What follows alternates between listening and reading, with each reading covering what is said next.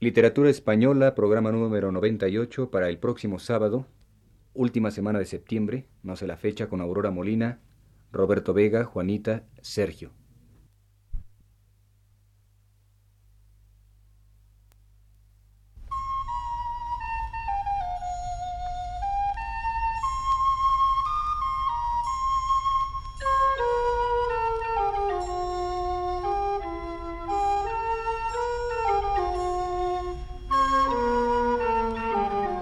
Señoras y señores, buenas tardes. Les presentamos el programa Literatura Española, que está a cargo del profesor Luis Ríos.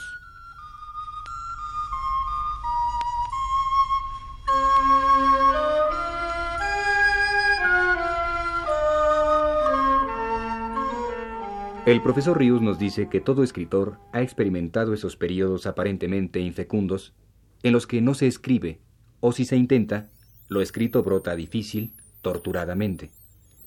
Y ha experimentado también que muchas veces esa esterilidad, esa aparente paralización de la actividad creadora, que parece secar el numen, no es sino el desecamiento en que prenderá más viva la súbita llamarada de la inspiración. Don Ramón del Valle Inclán concede enorme importancia a tal estado del espíritu, que en muchos casos anuncia una época de fecundísima génesis literaria. El poeta solamente tiene algo suyo que revelar a los otros escribe Valle Inclán, cuando la palabra es impotente para la expresión de sus sensaciones. Tal aridez es el comienzo del estado de gracia. Cosa frecuente ha sido comparar la génesis literaria con el acto mismo del nacimiento físico. Parirás con dolor. Y en efecto, Valle Inclán no era un escritor fácil. A este respecto, uno de sus biógrafos, Ramón Gómez de la Serna, escribe citando a Corpus Varga. A Valle Inclán le costaba trabajo escribir. No escribía sus obras y las pensaba tanto que se las sabía de memoria y algunas veces las copiaba. Son las que se han publicado.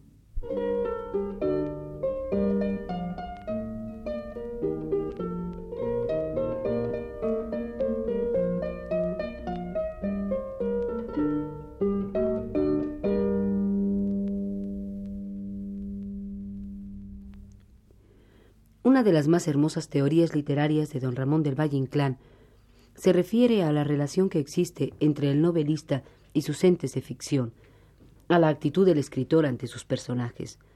Nos la refiere Gómez de la Serna en su biografía, y es esta. Yo le oí una noche su teoría de escribir, según la cual hay tres maneras de escribir, de rodillas, de pie y en el aire. De rodillas escribió Homero que se redujo a adorar a sus héroes, a glosar sus hechos con una admiración suprema. De pie escribió Shakespeare, que ponía a los hombres y sus problemas delante de él y los discutía y resolvía como mejor le parecía. En el aire escribió Cervantes, que idealizaba en el aire y el viento a sus personajes, dejándoles colgado de lo aéreo. En la dedicatoria de su comedia Pedro Carbonero, Lope de Vega escribió clasificaciones parecidas ingenios en pie, de rodillas y en éxtasis, ingenios nominales de ataracea y de remiendos, de argentería y de oropel, duros, ruidosos y brillantes. La primera actitud, admirativa y maravillada, idealista, se afianza naturalmente en la fe del escritor hacia su personaje. En la literatura española correspondería a la etapa primitiva, medieval, en la que se escribe sobre héroes, Miocid, Fernán González, Alejandro, o santos, San Millán, Santo Domingo. La segunda actitud realista se inicia en la Baja Edad Media. Paralelamente aparece lo autobiográfico. Se pierden valores religiosos y el concepto humanístico sitúa en el mismo plano al escritor y sus entes imaginarios.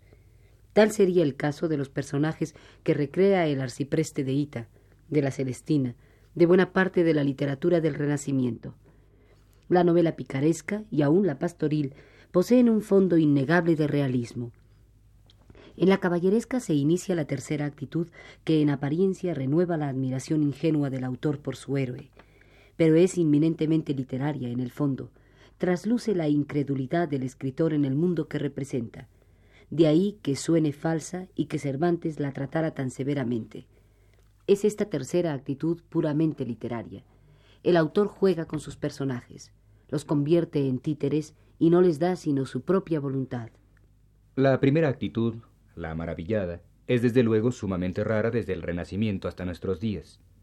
Se apoya en una base irracional y por consiguiente habría de volverse atrás, a la Edad Media o a los tiempos heroicos de Grecia, para recobrarla. Aún así es notable a este respecto la transformación que experimenta la actitud de Cervantes, por ejemplo, hacia su personaje principal, Don Quijote. Miguel de Unamuno ha observado bien cómo lo que comienza por ser una burla acaba siendo honda admiración. A lo largo del Quijote puede seguirse paso a paso esta gradual y creciente simpatía del autor por su héroe, y no es inverosímil que Cervantes, cuando escribió aquello de los pájaros de Ogaño en los nidos de antaño, llorase con nosotros por la muerte de su increíble caballero. Ese magnetismo tremendo que adquieren algunos entes de ficción y en el que se fundamenta, como hemos visto, la creencia en su realidad, no lo tienen los personajes que crearon los escritores del 98. Y es que todos ellos, tanto Unamuno como el propio Valle Inclán, Baroja, lo mismo que Azorín, los ven en efecto desde el aire, literariamente. En este caso, como en muchos otros, les pierde su intelectualismo, su excesiva lucidez. Quieren concretar la realidad en símbolos que no son sino abstracciones, pues no van de la vida al libro, sino de éste a aquella. Para amar y crear grandes personajes, tal vez debe vivirse en un mundo ingenuo e ilusionado, como el que dio la luz a Cervantes y a Shakespeare, cuando se poblaba de serpientes marinas el océano y de sinocéfalos sus ínsulas. Quienes no llegaron a crear personajes vivos fueron Quevedo o Calderón, a pesar de Pablos y de Segismundo. Les perdía su hiperlucidez literaria, su perspectiva erudita o teológica, sus prejuicios intelectuales, en fin, que en exceso entorpecen la intuición artística. Valle Inclán, con todo, ha sabido crear personajes que, literarios o no, poseen una personalidad propia muy definida. El marqués de Bradomín no es sino lo que Valle Inclán, como él mismo dijo, hubiese querido ser. Está hábilmente construido como en un rompecabezas, con elementos del don Juan tradicional, erótico y sacrílego, y por distintos tipos que ha ido creando y viviendo en la realidad la literatura satánica. Es un personaje esencialmente literario, novelesco, pero no responde a un estado ideal como en el caso de los personajes de Unamuno, sino a un estado sentimental. Valle Inclán rehusaba lo intelectual por repugnancia instintiva. Así su Bradomín parece envuelto en una bruma confusa, legendaria. Tiene algo de asceta, de místico, de demonio. Unas veces es un señor de horca y cuchillo, otras apasionado defensor del pueblo. Pasa de la fanfarronería erótica al gesto heroico con facilidad asombrosa. Es anhelo y nostalgia. Tirano Bandera, por el contrario, es una caricatura, pero una caricatura llena de sentido concreto. En él ha crucificado al dictador hispanoamericano, al cesarillo oropelesco que aún subsiste, por desgracia nuestra, en América. Tiene vida y tan intensa que podemos reconocerlo cualquier día en cualquier lugar. Así como Bradomín no es más que un afán sentimental del autor, Tirano Bandera se apoya en la realidad tangible. No responde ya a un arte romántico, a una primera etapa de asimilación de lecturas, sino a una interpretación consciente y madura de la realidad circundante.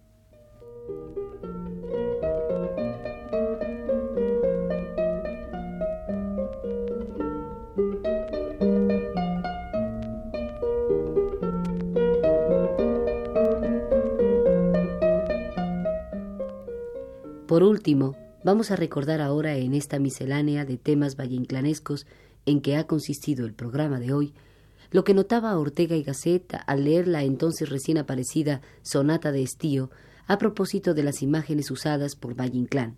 Decía Ortega: Este placer de unir palabras nuevamente o de una nueva guisa es el elemento último y el dominante.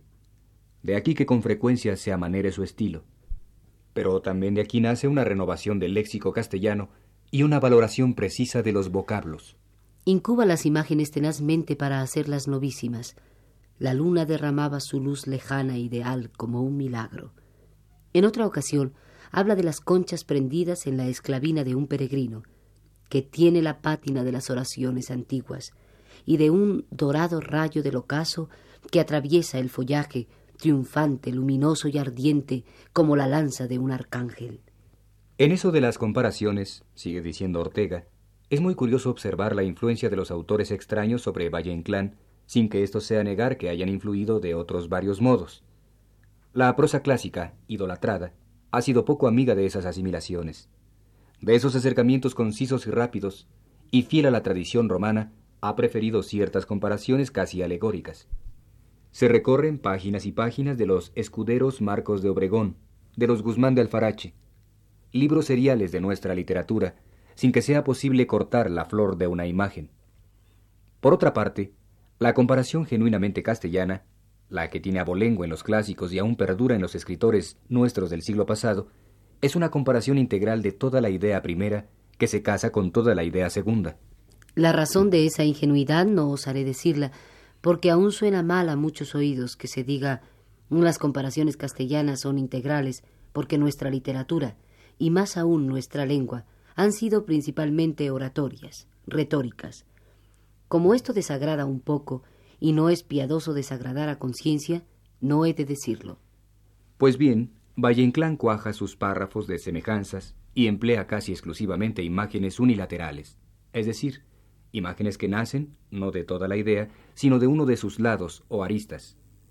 De un molinero que adelanta por un zaguán se lee que es alegre y picaresco, como un libro de antiguos decires. Del seno de Beatriz, que es de blanca Eucaristía. Y en otro lugar, largos y penetrantes alaridos llegaban al salón desde el fondo misterioso del palacio. Agitaban la oscuridad, palpitaban en el silencio como las alas del murciélago Lucifer. Esta faena de unir ideas muy distantes por un hilo tenue no la ha aprendido de juro Valle Inclán en los escritores castellanos. Es arte extranjero, y en nuestra tierra son raros quienes tuvieron tales inspiraciones.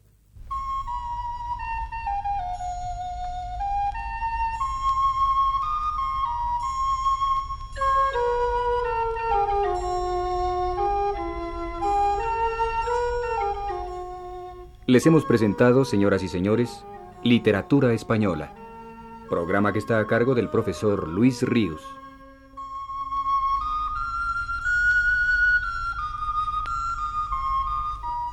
Grabación de Roberto Vega.